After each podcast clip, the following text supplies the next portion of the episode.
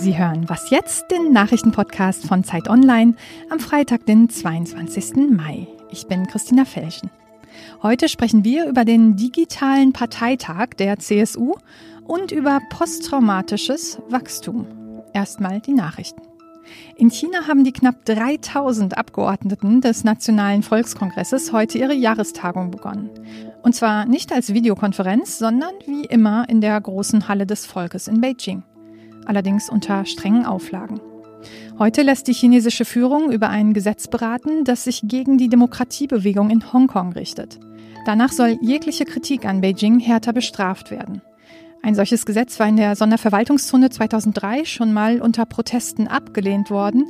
Dieses Mal soll das Regionalparlament aber einfach umgangen werden. Aktivisten in Hongkong wollen dagegen heute protestieren. Die Republikaner im US-Senat drohen, dass sich die Beziehung zu China weiter verschlechtern wird, falls Hongkong seine Sonderrechte verliert. Er hat es wieder getan. US-Präsident Donald Trump will aus einem weiteren internationalen Abkommen aussteigen. Dieses Mal geht es um den Open Sky-Vertrag zwischen den NATO-Staaten und den Staaten des ehemaligen Warschauer Pakts. Er ermöglicht die gegenseitige Luftüberwachung und sichert damit den Frieden auf der Nordhalbkugel. Trump begründete den Schritt damit, dass Russland sich nicht an das Abkommen halte. Außenminister Maas will zusammen mit den europäischen Partnern versuchen, den Vertrag doch noch zu retten. Heute findet deswegen ein Sondertreffen der NATO statt. Redaktionsschluss für diesen Podcast ist 5 Uhr.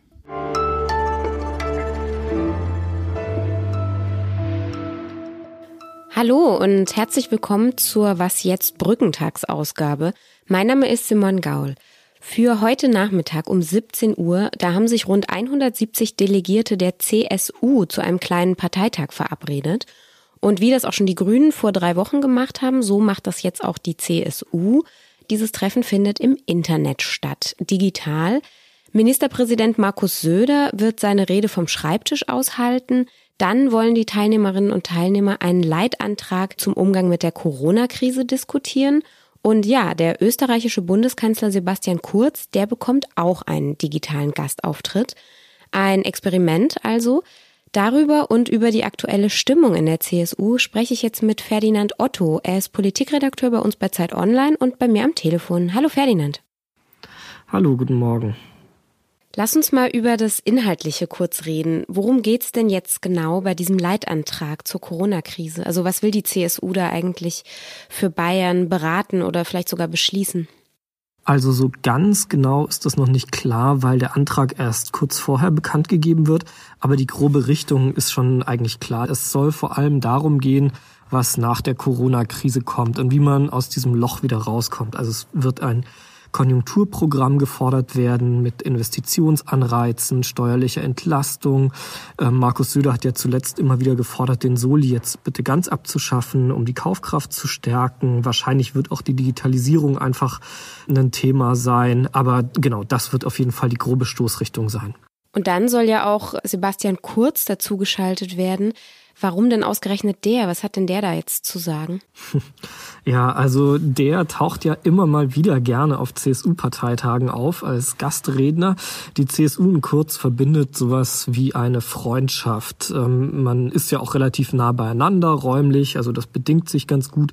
Und richtig eng, richtig kuschelig wurde es dann eigentlich mit der Flüchtlingskrise. Da hat die CSU kurz, ja, kann man sagen, hofiert, weil der sich natürlich gegen Merkel positioniert hat und sich da auch Dinge rausnehmen konnte, die ähm, die CSU so nicht immer sagen wollte, um, um das Fass nicht zum Überlaufen zu bringen.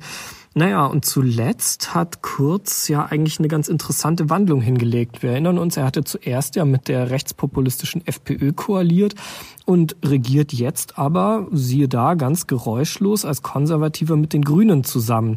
Und das ist ja eine Wandlung nicht ganz unähnlich der eines gewissen bayerischen Ministerpräsidenten. Also alles in allem ist das schon ein interessanter Gast für die CSU. Ein gewisser Ministerpräsident, Markus Söder, der hat ja auch gerade ganz gute Zustimmungswerte und leitet auch die Ministerpräsidentenrunde, macht es irgendwie ganz gut und Manche sagen ja jetzt auch schon wieder, hm, wäre der nicht vielleicht doch auch ein Kanzlerkandidat für die Union?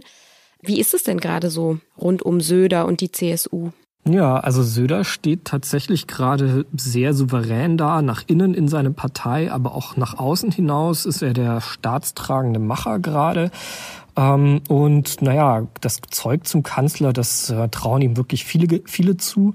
Aber was seine Ambitionen angeht, da sagt er immer wieder Nein, das, das will er nicht und das nehme ich ihm auch ab. Ich glaube, das meint er schon ernst. Ganz nebenbei bemerkt, selbst sein Mentor Edmund Stoiber hat ihm ja abgeraten, davon diesen Schritt zu gehen nach Berlin. Und ich halte das auch insofern eher für unwahrscheinlich, weil im Dezember wird ein neuer CDU-Chef gewählt. Also nicht mal ein Jahr vor der nächsten Bundestagswahl wählt die CDU einen neuen Chef. Und wenn sie den dann nicht gleichzeitig zum Kanzlerkandidaten machen würde, das wäre dann schon also eine, eine super belastete Beziehung zwischen der CDU und ihrem neuen Chef. Also ich, das, das kann die CDU eigentlich nicht bringen. Aber man soll nie, nie sagen. Wir haben in den letzten Wochen gesehen, wie viel sich ändern kann in, in wenigen Tagen, in ein paar Wochen und die politische Landschaft steht Kopf. Und wer weiß, also wenn Söder sich weiter so profiliert und wenn er dann gerufen, gebeten wird, ob er sich dann wirklich dem entziehen könnte, wer weiß. Vor allem könnte er dann ja noch enger mit Sebastian Kurz zusammenarbeiten. Hm. Dann könnte er noch häufiger nach Österreich fahren, das stimmt, ja. Danke dir, Ferdinand. Dankeschön. Tschüss.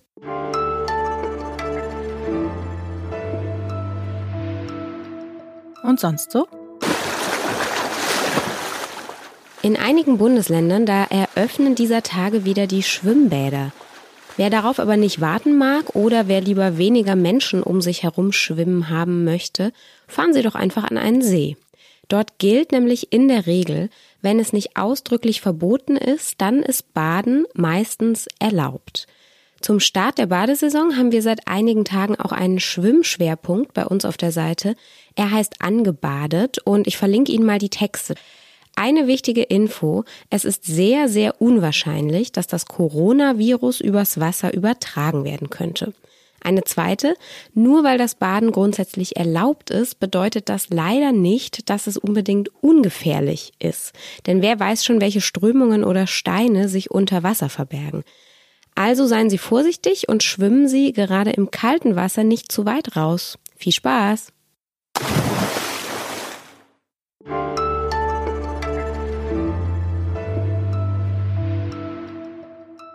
Was mich nicht umbringt, macht mich stärker. Sicherlich kennen Sie diesen Satz. Geschrieben hat ihn Friedrich Nietzsche schon 1889 in seiner Götzendämmerung. Ob das allerdings so stimmt, das ist natürlich fraglich, denn an einem belastenden Erlebnis, da können Menschen schließlich schon auch langfristig noch sehr leiden, selbst wenn sie nicht daran sterben. Es gibt aber auch viele Personen, die nach schlimmen Erlebnissen eben von einer komplett neuen Haltung zum Leben sprechen und die sagen, dass sie an der Krise tatsächlich gewachsen seien. Auch in Bezug auf die Corona-Zeit sprechen jetzt viele davon, dass diese Krise uns stärker machen könnte, und zwar nicht auf die gesamte Gesellschaft bezogen, sondern eben auf jeden Einzelnen. Die Psychologie hat für solche Fälle ein Konzept, das heißt posttraumatisches Wachstum. Und darüber spreche ich jetzt mit Ann-Christine Klusti. Sie ist Community-Redakteurin bei uns bei Zeit Online und sie studiert momentan berufsbegleitend nochmal Psychologie im Zweitstudium. Hallo Ann-Christine. Hallo Simon. Was genau ist denn dieses posttraumatische Wachstum? Also, wie du gerade schon gesagt hast, ist äh, posttraumatisches Wachstum die Idee, dass man nach einem traumatischen Ereignis eben nicht nur leidet, sondern auch äh, positive, ähm, einen positiven Persönlichkeitswandel erlebt. Und äh, dieses Konzept geht zurück auf zwei klinische Psychologen aus den USA, Richard äh, Tedeschi und äh, Lawrence Calhoun heißen die. Und die haben in den 90er Jahren äh, bei Psychologiestudierenden, die ja häufig herangezogen werden für solche äh, Studien, genau diesen Effekt festgestellt. Also die Studierenden haben davon berichtet, dass sie sich spiritueller fühlen, dass ihre sozialen Beziehungen sich intensiviert hätten, dass sie persönlich äh, gewachsen seien und ihre Prioritäten ganz neu ordnen würden. Genau, und das hat man dann posttraumatisches Wachstum genannt. Und ist das ein anerkanntes Konzept? Ja und nein. Also es ist einerseits in der Psychologie und vor allem in der positiven Psychologie ein unfassbar populäres Konzept und gleichzeitig gibt es auch eine Menge Kritik, die sich vor allem darauf bezieht, ähm, wie dieses Wachstum gemessen wird. Denn das beruht ähm, zu 100 Prozent auf Selbstaussagen. Und darin gibt es einige Probleme. Zum Beispiel ähm, ist dieser Fragebogen, den Kalun und Tedeschi entwickelt haben, relativ äh, suggestiv. Also man kann sich das ja bei sich selbst vorstellen, wenn man gefragt wird, fühlen Sie sich spiritueller, haben sich Ihre ähm, sozialen Beziehungen intensiviert, dann ist man vielleicht sehr verlockt, das zu bejahen, weil das ja auch ein kulturelles Konzept ist, wie du auch gerade gesagt hast. Wir alle haben diesen, diesen Ausspruch von Nietzsche im Ohr. Genau, das ist das eine Problem. Und ein anderes ist zum Beispiel, dass Menschen, das legen viele Studien zumindest nahe, ähm, zu einer sehr verzerrten Selbstwahrnehmung neigen. Also gerade in Bezug auf soziale Beziehungen äh, schätzen wir unsere Freundschaften und Beziehungen oftmals besser ein, als sie eigentlich sind. Hm. Und ob man jetzt wirklich wachsen kann, das hängt wahrscheinlich auch sehr mit den Umständen zusammen, unter denen man halt lebt, oder? Also gerade wenn wir an Corona denken zum Beispiel. Genau, also du spielst darauf an, dass es eben auch aus äh, der sozialwissenschaftlichen äh, Forschung eine Kritik daran gibt. Denn wenn man davon ausgeht, dass Menschen nach Krisen wachsen können, dann erscheinen diese Krisen selbst ja gar nicht so schlimm. Dann ist zum Beispiel eine Wirtschaftskrise nicht so schlimm oder ein Kriegseinsatz oder eben auch eine Corona-Pandemie erscheint dann gar nicht mehr so schlimm. Und das Problem daran ist eben, dass dadurch Probleme, die eigentlich politisch gemacht sind, äh, individualisiert werden oder dass Klassenunterschiede ignoriert werden. Ähm, weil für manche bedeutet Corona natürlich äh, ein bisschen Entschleunigung, ein bisschen mehr Ruhe und für andere wiederum, die ihren Job verloren haben, bedeutet Corona eine existenzielle Not und ähm, das ist aus sozialwissenschaftlicher Sicht eben ähm, das Problem am posttraumatischen Wachstum, dass die Verantwortung fürs eigene Wohlbefinden ähm, sehr in die individuelle Sphäre verlagert wird. Das heißt, die einen bekommen weiterhin Geld und machen Yoga und äh, werden sich selbst sehr bewusst und die anderen müssen Kinder schultern, haben keine Einkünfte mehr und sind irgendwie am Ende ihrer Kräfte. Genau, und dann ist eben dieses sogenannte Wachstum letztendlich ein ökonomisches Privileg. Voll. Interessant. Danke. Gern. Danke, Simon.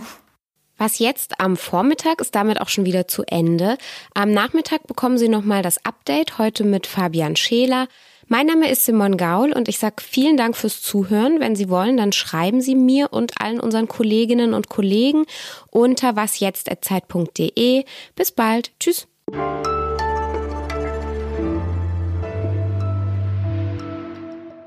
Wie kommt es eigentlich, dass du nochmal studierst? Ich wollte schon nach dem Abi unbedingt äh, Psychologie studieren und habe mich damals aber nicht getraut, weil ich dachte, ich äh, pack diesen Statistikteil nicht. Ja, und dann habe ich es nochmal gewagt.